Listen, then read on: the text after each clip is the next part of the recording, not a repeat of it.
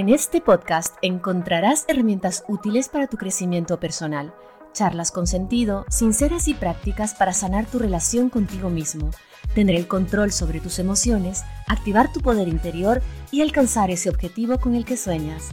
Aquí me abro sinceramente contigo para acompañarte en el camino con mucho amor. Soy Meche Barragán y para mí es un gusto poder compartir contigo este espacio, sinceramente.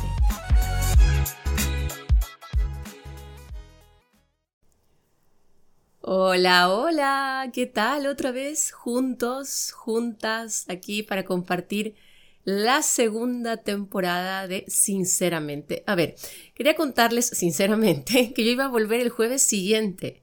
O sea, no, no el jueves 11, sino el, el siguiente que me parece que caía 18. Ya lo había dicho así varias veces.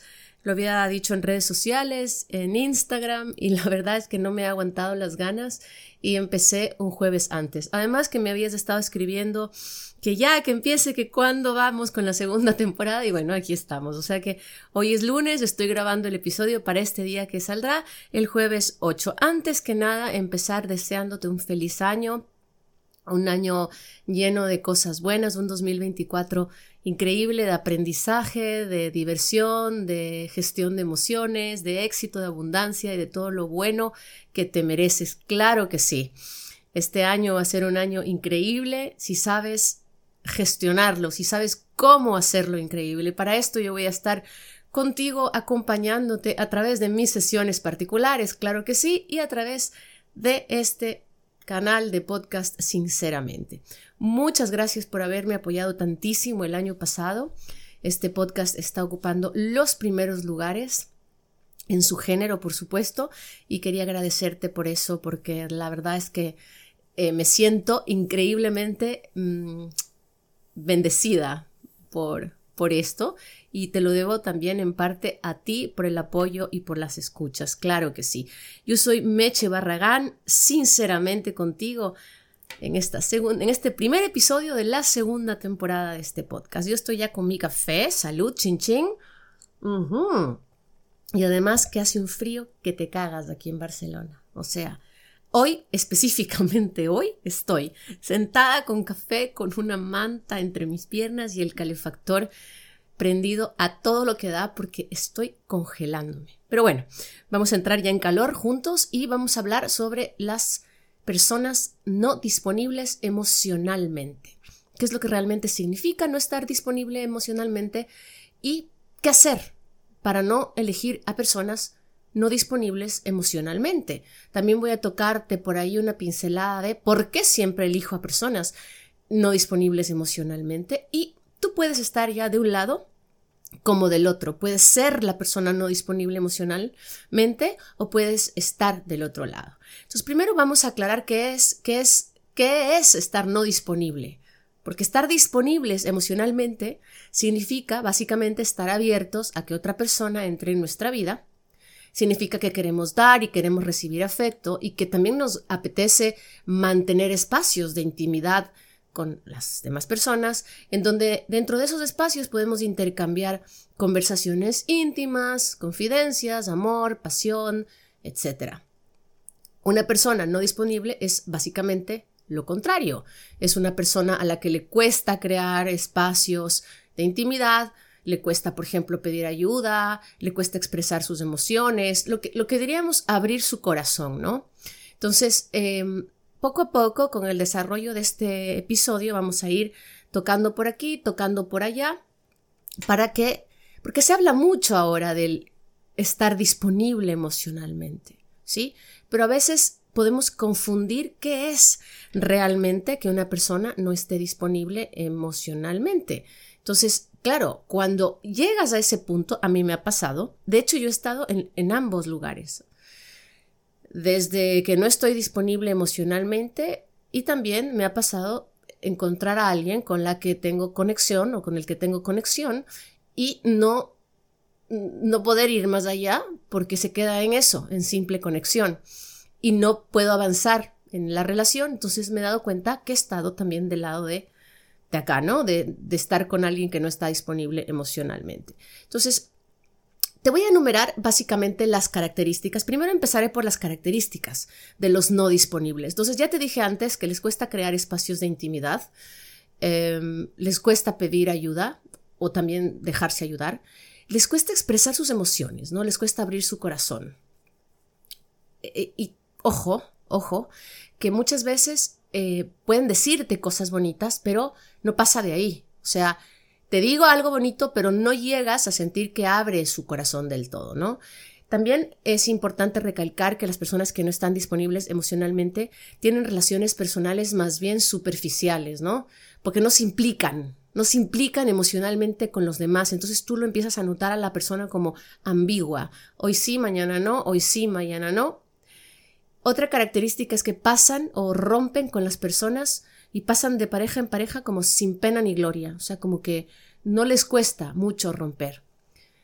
en definitiva, pues no está dispuesto a amar ni dejarse amar. Entonces, más adelante voy a seguir dándote características de las personas no disponibles emocionalmente, pero yo quería un poco a este, a, este, en este momento del podcast eh, entender, que, entendamos algo, que entendamos que muchas veces cuando salimos o conocemos una persona, ya sea por redes sociales, por aplicaciones de citas, que ahora está súper, digamos que es una herramienta que está eh, a la mano de todos, o porque alguien nos presenta con alguien, etcétera, etcétera, intentamos hacerlo todo demasiado rápido. Esto en todo. O sea, siempre queremos avanzar demasiado rápido. En el episodio anterior, en el episodio de las red flags, te decía exactamente que una de las razones por las cuales no vemos las banderas rojas es porque vamos muy rápido. Lo mismo pasa cuando estamos saliendo con una persona y no nos da la gana de ver las señales que esta persona nos está diciendo, pero vamos, a todas luces, si tuvieras un poquito de paciencia para entender que primero una relación no se fortalece rápido. Segundo, el tiempo y la paciencia son básicos para darnos cuenta si la persona con la que estoy es una persona disponible o no está disponible emocionalmente. Porque tendemos, tendemos a creernos, ¿no? Los positivos de esa persona y a ignorar los negativos de esa persona. O sea, cuando estamos conociendo a alguien, nos venden tan bien la moto ¿sí? Que ignoramos todas las señales negativas que esta persona nos está dando y nos creemos solo lo positivo. O sea, es como que nos ponen inmediatamente que conocemos a alguien una venda en los ojos y que solo nos permite ver por un huequito de esa venda todas las características positivas que esa persona nos genera en ese momento. Obviamente, cuando recién estamos saliendo con alguien, todos intentamos mostrar nuestro mejor yo. Además que en los momentos iniciales, cuando estamos saliendo, recién estamos llenos de adrenalinas, de dopaminas, de oxitocinas, de todas las dinas. Entonces, eso nos impide incluso más ver los negativos y las señales que nos está dando la otra persona. Ejemplo, vamos suave, fluyendo, vamos sin apuro, Ok, ok, el vamos suave fluyendo, claro, no pretendamos que a la semana ya sea una relación formal. Pero si el vamos suave, el fluyamos, el no le pongamos etiquetas a esto, que no es necesario que esto tenga un nombre, que tenemos una full conexión tú y yo, entonces aprovechemos de esa conexión, vamos a vivir el día a día, el day by day.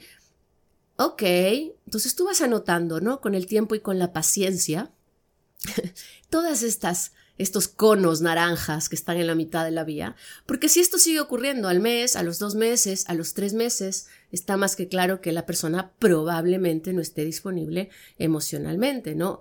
Porque claro, el fluyamos una vez, al día siguiente de que lo conoces o la conoces, claro, todo bien, pero si el fluyamos ya se queda contigo hasta el sexto mes, entonces ahí hay algo que mirar. ¿Qué resulta? que después tú le echas la culpa al otro por no haber cuidado tu corazón y ahí empiezas a hablar de la famosa responsabilidad afectiva. Pero espérate un momento.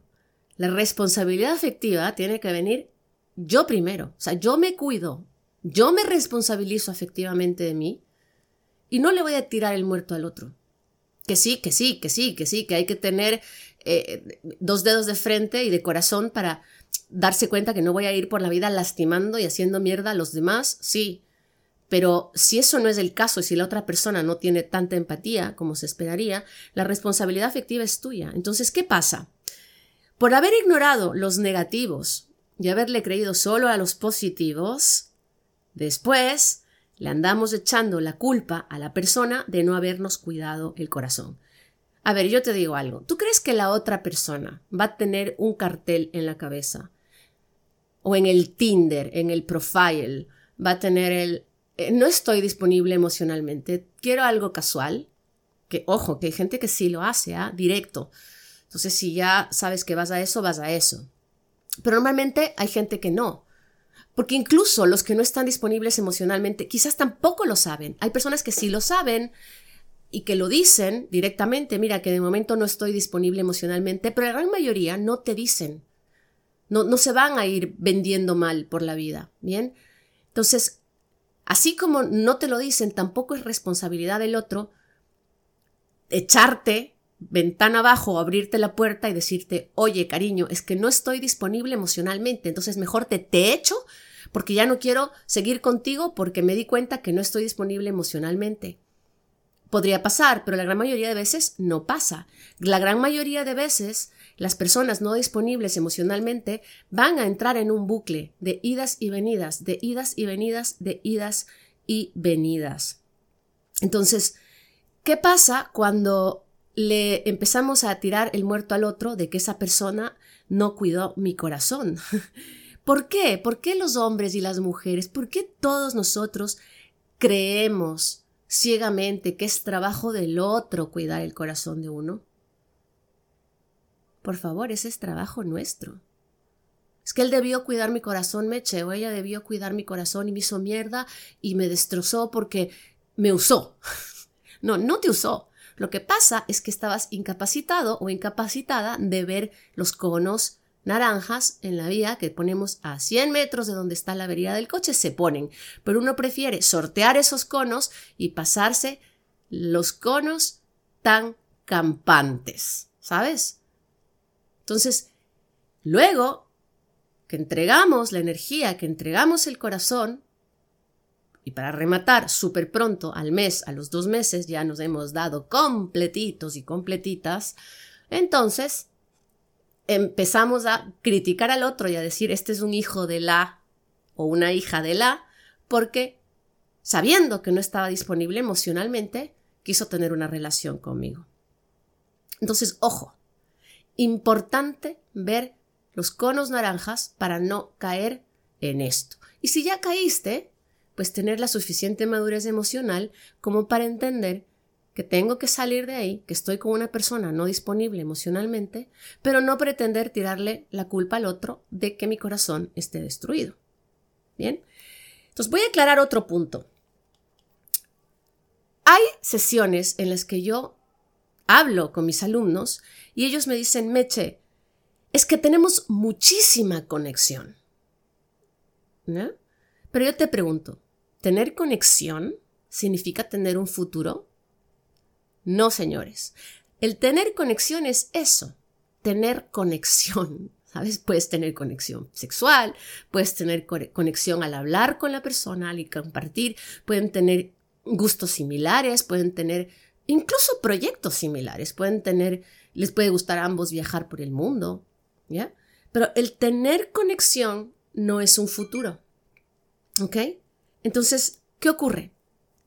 Cuando nos agarramos de la conexión, simplemente pensamos que por tener conexión ya tenemos una relación. Y no hay tal. Entonces, es importante que tengamos la cabeza en el puesto como para entender que, hey, simplemente estoy teniendo conexión. Porque nuevamente te repito, el, el, tener conexión no es una relación. Es como simplemente la pasamos bien cuando estamos juntos, eh, nos reímos un montón, tenemos una química increíble físicamente, pero eso no te garantiza que la otra persona esté disponible emocionalmente. Porque qué tan probable es que todas estas conexiones que tenemos, ¿sí? Sean verdad. En los primeros tres meses, por ejemplo. O sea, qué tan probable es que ese te amo de los primeros tres meses sea un te amo real. Porque la gente dice te amo, la gente dice me encanta estar contigo, la gente dice wow, es que de momento no me imagino sin ti. Pero entendamos eso, es de momento no me imagino sin ti, te amo, hoy te amo, hoy te estoy diciendo que te amo, hoy te estoy diciendo que me encanta pasar tiempo contigo, pero eso no significa que te esté prometiendo un futuro. Por eso es que otra vez voy hacia atrás y vuelvo al tiempo, al tiempo y a la paciencia. Porque cuando uno conoce realmente a las personas y uno va entendiendo realmente cómo va a decantarse esta relación es a partir de aproximadamente el tercer mes. Entonces, si tú quieres acelerar el proceso y si quieres acelerar todo esto para que a los tres meses ya prácticamente estén viviendo juntos, luego no le eches la culpa al otro de que te metió en una relación en la que finalmente terminaste destrozado o destrozada. Porque tendemos a, creer, a creer perdón, en las palabras más que en las acciones. ¿Cuántas veces al día en mis sesiones particulares no recibo el pero es que me dijo que me amaba, es que me dijo que no puede vivir sin mí, es que me dijo, ok, créele a las acciones, no le creas a las palabras, al menos de momento, hasta que tú no estés seguro o segura de que esta relación se proyecta como una relación seria, seria dentro de lo que tú consideres una relación seria. ¿Ves? Porque si empiezas a hacer caso a las acciones más que a las palabras, te vas a poder dar cuenta de muchas cosas, como, por ejemplo, qué tan rápido me volvió a buscar. Ok, pasamos un fin de semana increíble, pero increíble, increíble, de sueño, de cuento de hadas, o sea, la mejor historia de amor del mundo el fin de semana. ¿Qué tan rápido me vuelve a buscar? Esa es una medida. Porque hay que fijarse muchas veces a cómo la persona actúa cuando no está contigo que cuando está contigo. Porque, ok, pasaron un fin de semana increíble, él, él te dijo una serie de cosas, tú le dijiste también una serie de cosas a él o a ella, y entonces después, ¿qué pasa? ¿Qué pasa a los dos días? ¿Qué pasa a los tres días? Hay, hay personas que me dicen a mí, Meche, pero es que pasamos un fin de semana increíble con una conexión mágica, pero ya son diez días que no me llama. O son diez días en los que los mensajes son evasivos y que estoy a full en la oficina, que tengo mucho trabajo, que no he podido eh, buscarte porque tengo que presentar mil proyectos. ¿Ya? Después 15 días y después de 15 días volvemos a tener otro fin de semana increíble. Entonces, hay que fijarse mucho más otra vez en las acciones que en las palabras y no agarrarnos de las palabras siempre para convencer al cerebro de que sí, que esta persona es, de que esta persona es la adecuada y que voy a luchar para que esta persona sea, porque luego empezamos a caer en el círculo de esta es la persona y me voy a ir con todo y contra todo para que la persona esta esté conmigo. Entonces, cuando la persona empieza a demostrarte ambivalencias como hoy sí, mañana no, hoy sí, mañana no, hoy sí, mañana no, no crea intimidad contigo, que es lo que dije antes, intimidad real, ¿no? O sea, porque sexual, vaya, podría ser increíble. Pero luego de esto no, se, no hay más, como no le interesa que conozcas a su familia, ya llevan seis meses y se hace el quite, no le interesa hablar de un futuro. Cada vez que tú le hablas de un futuro te dice, pero no hablemos de eso ahora, vivamos del momento. O directamente te dice, yo no quiero tener un matrimonio o yo no quiero tener hijos. Y muchas veces te lo dice al comienzo de una relación. Pero ¿qué ocurre ahí? ¡Charán! Viene el complejo de Superman, de Superwoman, Salvador, la salvadora, el que va a hacer que a través del amor esa persona cambie de opinión. Si ya te está diciendo desde el comienzo, yo de momento no me veo en un matrimonio. ¿Qué es lo que tu cabecita loca escucha? Yo de momento no me veo en un matrimonio, pero si haces el esfuerzo y me amas lo suficiente, probablemente contigo sí me termine casando. Esa es la vocecita mentirosa que te habla desde lo más profundo de tu ser y te hace creer que con tu amor lo vas a salvar. O sea, tendemos a ser rescatistas y pensamos que con nuestro amor, con nuestro súper buen sexo, la vamos a cambiar a la persona. Ah, es que conmigo sí. Meche, tenemos tal conexión que yo sé que conmigo sí. Y normalmente te vas a dar con la piedra en los dientes. Contigo sí, si esta persona estuviera disponible emocionalmente. Pero contigo no. No creas que tú vas a ser la salvadora o el salvador para que esta persona cambie. No hay evidencias de que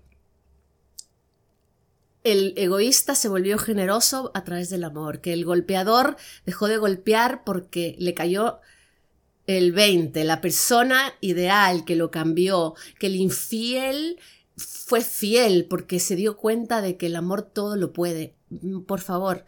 O sea, capaz que hay, pero normalmente no, no funciona así. Si no, imagínate, no hubieran relaciones tóxicas. Porque si entonces nos queremos tú y yo mucho, ya pues estamos salvados, el amor nos ha salvado. Esto, en la vida real, no es así. Lo más sensato es que te des cuenta de que estás con una persona no disponible emocionalmente y lo dejes ahí y lo dejes de estar. Porque más rápido, eh, mejor es más rápido que más lento el mal paso, ¿no? Al mal paso darle prisa, dicen por ahí. Entonces, si te enfocas y te pones a ti primero, a ti en primer lugar, te das ese tiempo que necesita tu corazón, tu cerebro, tu alma para conocer bien a esta persona. Te vuelves un poco pragmático, pragmática, y empiezas a darte cuenta de las acciones reales de esta persona, es fácil darse cuenta de cuando una persona no está disponible emocionalmente. Entonces, si ya han pasado varios meses desde que están saliendo y los comportamientos siguen igual, es hora de que entiendas algo. ¿Cómo está tu relación a día de hoy? Es como va a estar los siguientes años. O sea, evalúa tu relación en cómo está al día de hoy. ¿Cómo, ¿Cómo te sientes a día de hoy? ¿Qué cosas has visto a día de hoy? Obviamente después de un tiempo prudencial de haber salido, ¿no? Con esta persona. Porque si empiezas a caer en el bucle de todo va a cambiar, con el paso del tiempo todo cambiará, con el paso del tiempo esta persona se abrirá, esta persona tiene que irme conociendo más, ya, pero ya tienes ocho meses de relación, ¿no? Entonces, volver al pragmatismo, empezar a usar un poco también la lógica y el análisis. No podemos convencernos de todo gracias al corazón y el corazón manda y el corazón es el que me guía. Pues déjame decirte que no. En verdad, eh, quien te guía es tu conciencia, es tu, es tu cerebro el que te dice, por aquí sí, por aquí no. El cerebro sabe. Y si ese cerebro obviamente lo acompañas con tu corazón y con tu alma, puedes tomar mejores decisiones. Pero si en verdad te entregas a los brazos del amor al 100% y a los brazos de las palabras y a los brazos de la conexión, probablemente no te dé la gana de ver que la persona no está disponible. O si la ves, la vas a ver demasiado tarde. Entonces, evalúa las cosas como están hoy. Yo he tenido sesiones en las que ya a los seis meses o a los siete meses o al año de relación, las personas quieren entrar en terapia de pareja, fíjate. ¿E-, e-, ¿Es necesario este desgaste? ¿Es necesario entrar en una terapia de pareja cuando apenas tienes un año de relación y todas las señales te están diciendo que no es por ahí? A lo mejor deberías entrar en terapia tú y entender por qué estás aceptando este tipo de relaciones en tu vida. ¿Sí? ¿Por qué elijo patrones de conducta? O sea, ¿por qué elijo relaciones con gente que no está disponible emocionalmente? ¿Por qué? ¿Por qué me fijo siempre Después de todo lo dicho, resulta que me dices, ya, ya lo sé, pero termino fijándome siempre en personas que no están emocionalmente disponibles. Carl Jung decía algo que es muy común escuchar, que hasta que lo inconsciente no se haga consciente, el subconsciente seguirá dirigiendo tu vida y tú le llamarás destino. A medida que vamos creciendo y que vamos recolectando más experiencias de vida, sobre todo a medida que nos vamos haciendo más conscientes de nosotros mismos, puede pasar que ya notemos que repetimos el patrón de elegir a personas emocionalmente, no disponibles o otras o otros tipos de personas, pero ahora estamos hablando de este tema, ¿no?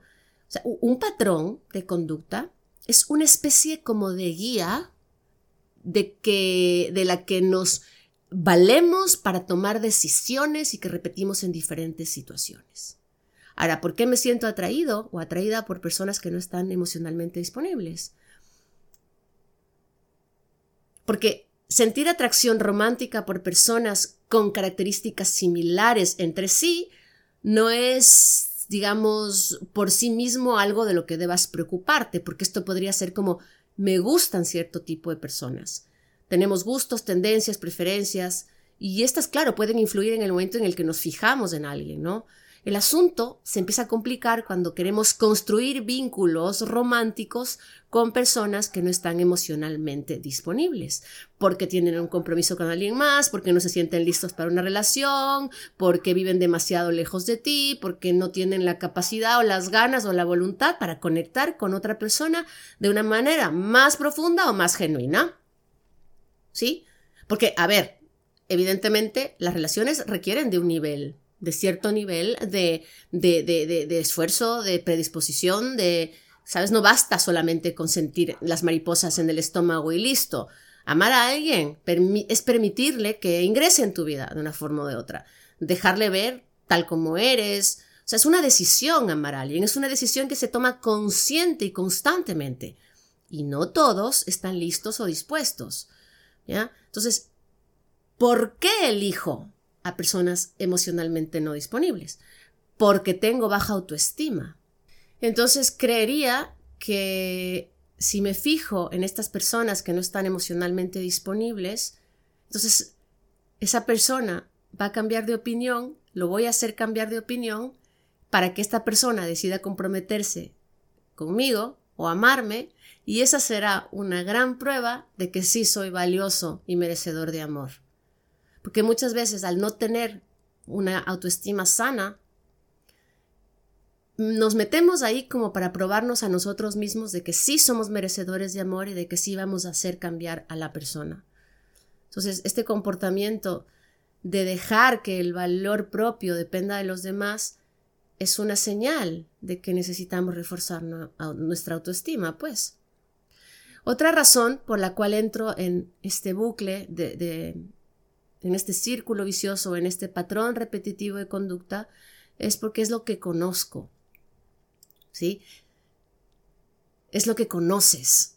Porque si creciste en un ambiente en donde tus padres o cuidadores no estaban emocionalmente disponibles para ti, es posible que a día de hoy en la adultez, de manera inconsciente, te fijes en las parejas en las que puedas recrearte en ese escenario con la intención de que esta vez sí vas a tener un mayor control de la situación, porque como cuando eras niño no podías controlar esta ausencia de tus padres, tú te crees inconscientemente que ahora que eres adulto vas a poder tomar el control y cambiar el destino y la dirección de esta relación.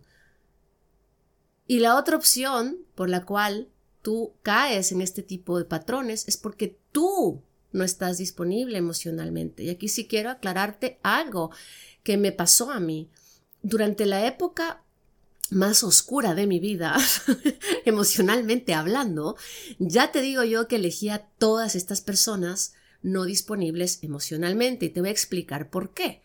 Porque yo pasé en mi proceso de cambio, de transformación, que claro, sigo aprendiendo y me sigo transformando y sigo cambiando a día de hoy. Claro que sí, esto no se acaba nunca, Pero te digo, en la vorágine, ¿no? De, cuando estaba en la vorágine de todo el caos, yo pasé de una dependencia emocional brutal, me fui al otro lado, a la polaridad, o sea, al polo norte y me fui a una independencia y una evitación.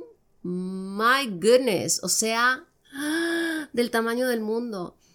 Y ya me quedé ahí, pues. O sea, yo ahora trabajo en venir hacia el otro, hacia el centro. ¿Sabes? O sea, cuando yo vencí mi dependencia emocional, me fui al otro extremo y de ahí he venido otra vez bajando al centro y al amor sano y al apego seguro.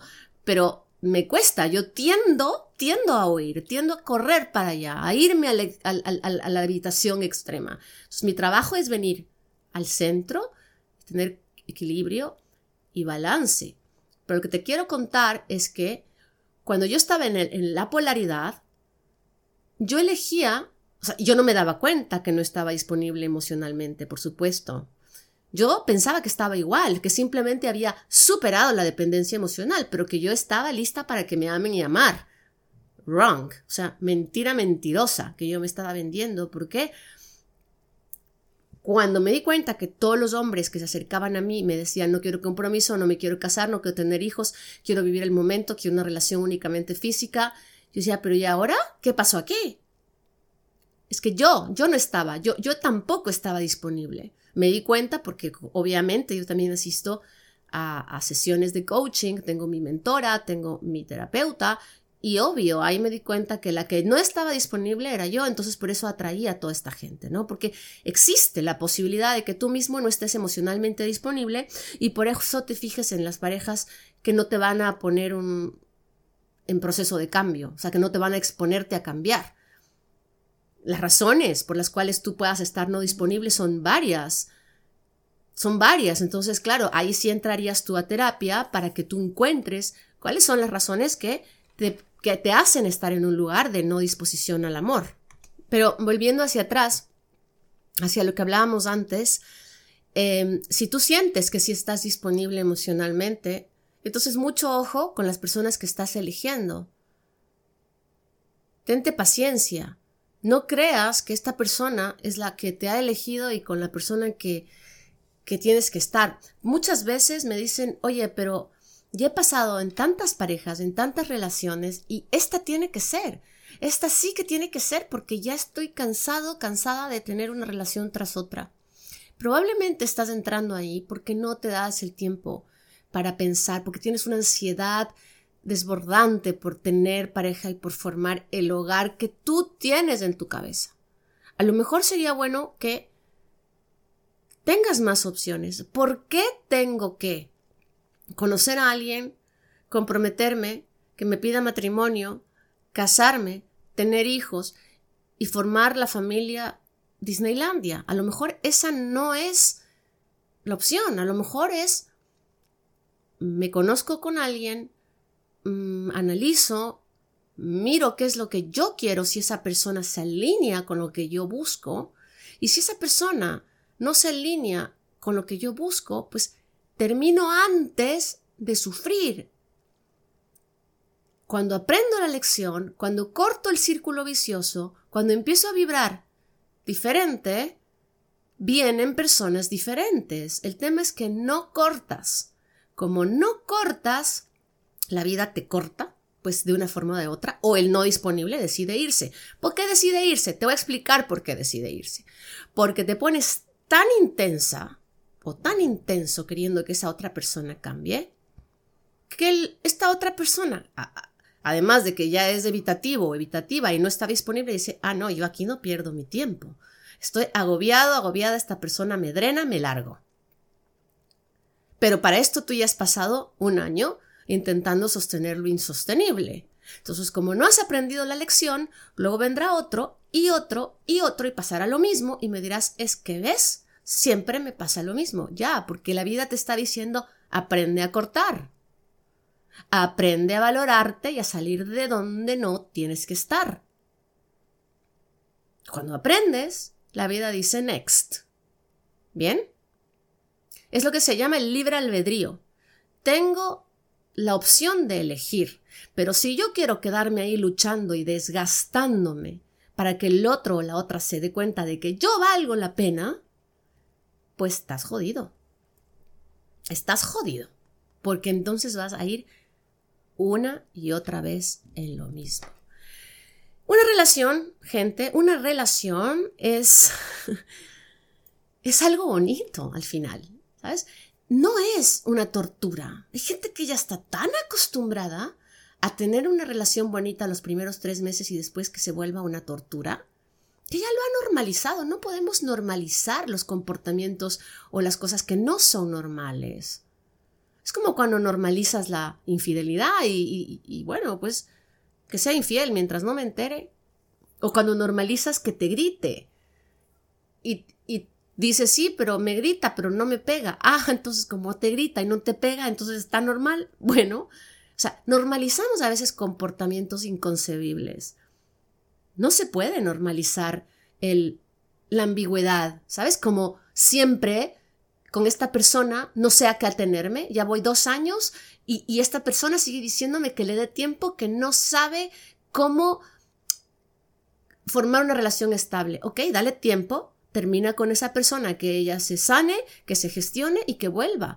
Pero ¿por qué tú te sacrificas tanto por una relación que tú ves que no tiene futuro? O sea, todo el propósito de tener una relación es compartir, es estar animados, es, es crecer, es estar en satisfacción, es tener abundancia, obviamente, con los problemas del día a día, con los desafíos, con, cositas que evidentemente las parejas pasamos, pero ¿por qué estar en una relación que te drena y que solo te drena y que solo te drena? Ahí es cuando entra el libre albedrío y ahí es cuando puedes decidir hacer. Porque no se puede construir una relación con alguien que tiene malas conductas, aunque tú las tengas normalizadas. Yo veo que, por ejemplo, hay parejas, hay, una alumna que mm, por suerte y amén ya dejó pasar a esa relación tóxica, pero su expareja le decía, yo no te veo entre semana, nunca. Yo te veo solo los fines de semana.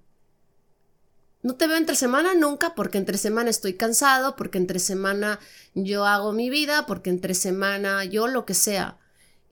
Y ella se acostumbró a verse solo los fines de semana. Ok, no, no es normal.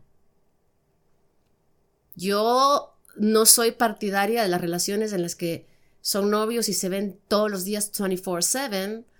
No, pero poner una regla como yo te veo los fines de semana porque a mí se me da la gana por las razones que sean y que el otro lo acepte, eso es aceptar un, comportamiento que no está bien. ¿Pero por qué? O sea, si a mí me da la gana de verte un martes y tú pudieras, ¿por qué no podemos irnos al cine un martes? ¿O por qué no podemos ir a correr por la noche y quizás después a tomarnos algo, un café o cenar? Entonces, cuando ya pones la regla de esto y esto y esto, y a ti al comienzo no te cuadra, pero terminas aceptándolo, estás aceptando una mala conducta. Y esas relaciones no van a tener éxito. Lo mismo, yo te he dicho que todavía no estoy listo y tú lo aceptas y lo normalizas y así han pasado tres años y él no sigue listo o ella no sigue lista. Al final no te das cuenta, te das cuenta si lo que tienes es una relación o qué es lo que tienes. ¿Qué es lo que tienes? Es una lucha constante contra corriente para que al fin la persona se dé cuenta de que sí quiere comprometerse contigo. Tengo el caso de alguien también, bueno, algunos me ha pasado que la persona empuja, empuja, empuja tanto, tanto que el otro se termina comprometiendo y a los dos años se terminan divorciando y el otro le dice, pues que yo te dije, yo no estaba listo, me presionaste. Ya, es, es cuestión del otro dejarse presionar. Pero pasa que terminas logrando lo que quieres solamente para darte cuenta después de que por ahí no era. ¿Qué habrás perdido? Algunos años. ¿Que se puede recuperar? Sí, pero el tiempo perdido no regresa.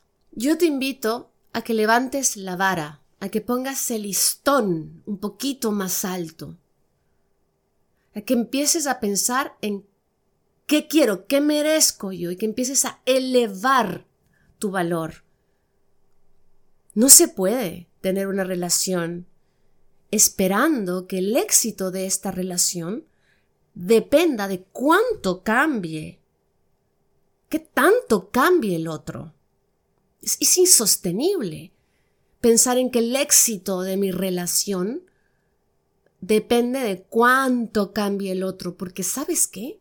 Te vas a encontrar en un mar donde todas las olas están a contracorriente y tú vas a estar como los salmones, ¿viste los salmones que nadan en contra de la corriente? Pero ellos están diseñados para eso. Tú no eres un salmón. Entonces no puedes estar nadando todas, toda tu vida en una en, en contracorriente. No. Vas a morirte algún día del cansancio.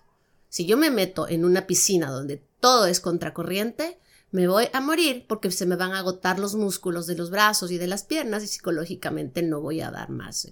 Me ahogo seguro en algún punto. Es eso, nadar en contracorriente y pretender que si es que solo, solo falta que él cambie en esto o que ella cambie en aquello. No. Entonces, si, si dejamos de engañarnos, de autoengañarnos y empezamos a valorarnos más, probablemente empecemos a tener relaciones más saludables. Estar con una persona emocionalmente disponible, no emocionalmente no disponible, ya mira, yo ya me estoy enredando yo misma, no nos va a llevar a ningún lado si lo que tú quieres, por supuesto, es una relación un poquito más formal. Porque el tiempo pasa súper rápido y después te vas a dar cuenta de que, en serio, ahí no era. En conclusión, tómate tu tiempo para elegir, tómate tu tiempo para observar, tómate tu tiempo para no querer en la misma semana y en el primer mes darlo todo sin piedad, porque entonces ahí habrás entrado en un círculo que es mucho más difícil de salir. ¿Por qué las personas no están disponibles emocionalmente? Hay miles de razones. Ahora no vamos a hablar de esas razones. Pero no es tu trabajo hacer de terapeuta al otro o a la otra. Ese no es tu trabajo. Convéncete de una buena vez que tu trabajo no es terapia. Las relaciones de pareja, chicos, chicas, no son terapia. No son terapia de grupo. No son terapia de pareja. O sea, no entras en una relación para terapiar al otro. ¿Ya? Pero ni cosa parecida. Sí, pues, a lo mejor a veces dar como una guía. Mira, por ahí pienso que puede ser o qué sé yo. Como dar unos toquecitos en el hombro para que la otra persona quizás se trabaje solo o busque ayuda, pero no es tu papel sentarte a lavarle el cerebro al otro y que el otro se, da dé cuenta de las ventajas y las bondades de una relación a largo plazo y estable. No es tu trabajo. Quítate de encima ese peso. Y te juro que vas a ser un poco más feliz.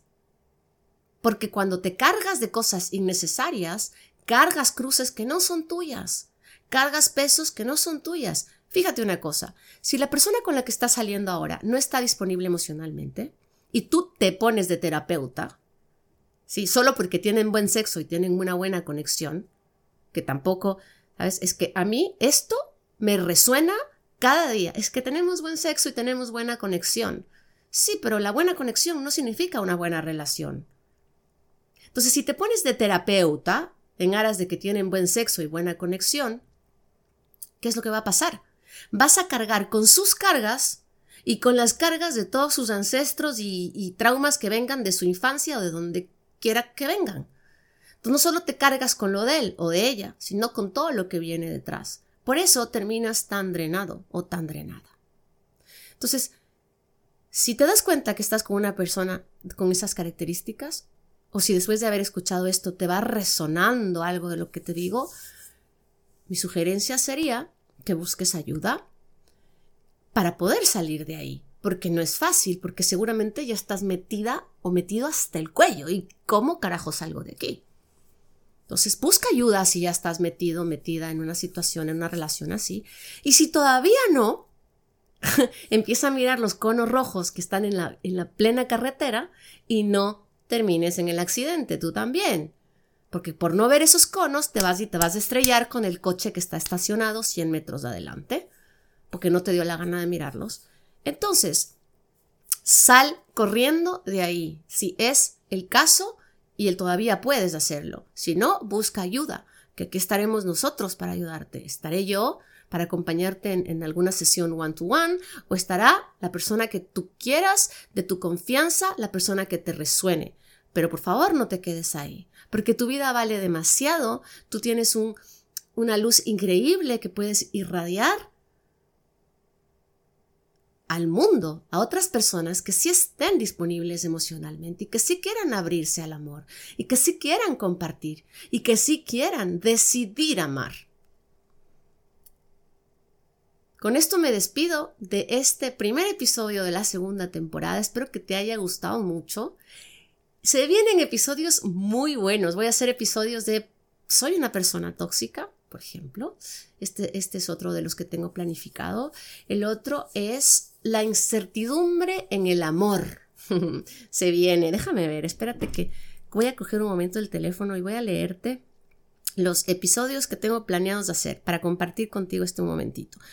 Em, ausencia y silencio, vampiros emocionales, relaciones a distancia, conversaciones incómodas, cómo conservar la magia en una relación, responsabilidad afectiva, aceptarme como soy.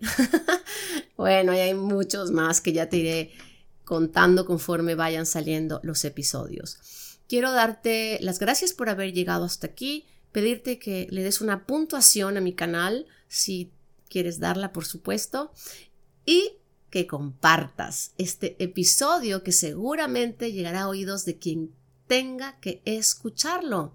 Te agradezco mucho yo soy Meche Barragán. No olvides que estoy lista para acompañarte a través de mis sesiones particulares, a través de Instagram, arroba meche barra baja barragán. Me puedes contactar a través de Instagram, a través de mi página web www.mechebarragán.com. En ambos, en Instagram y en mi website, tienes un botón que te lleva directo al WhatsApp, donde puedes preguntar, agendar una cita, etcétera, etcétera. A la gente de Argentina que sepa que en febrero estaré en Argentina, en Buenos Aires. Si por ahí tienes una, una sesión presencial, voy a tener agendas muy justitas, pero me puedes escribir. Y en México estaré a partir del 8 de marzo, en varias ciudades también te voy a ir contando conforme se acerque la fecha para si quieres tener la posibilidad de hacer una sesión presencial conmigo. Un beso grande, yo soy Meche Barragán, sinceramente. Y es que sinceramente me parece que hizo bien. Te lo digo sinceramente. Sinceramente, aunque duela, te toca aceptarlo. sinceramente, haz lo que tu corazón te dicte. A veces es mejor ponerle cabeza, sinceramente. Y es que, sinceramente, no lo pienso llamar más. Sinceramente, es hora de cambiar. Sinceramente, quiero empezar de cero y volar. Sinceramente, te quiero.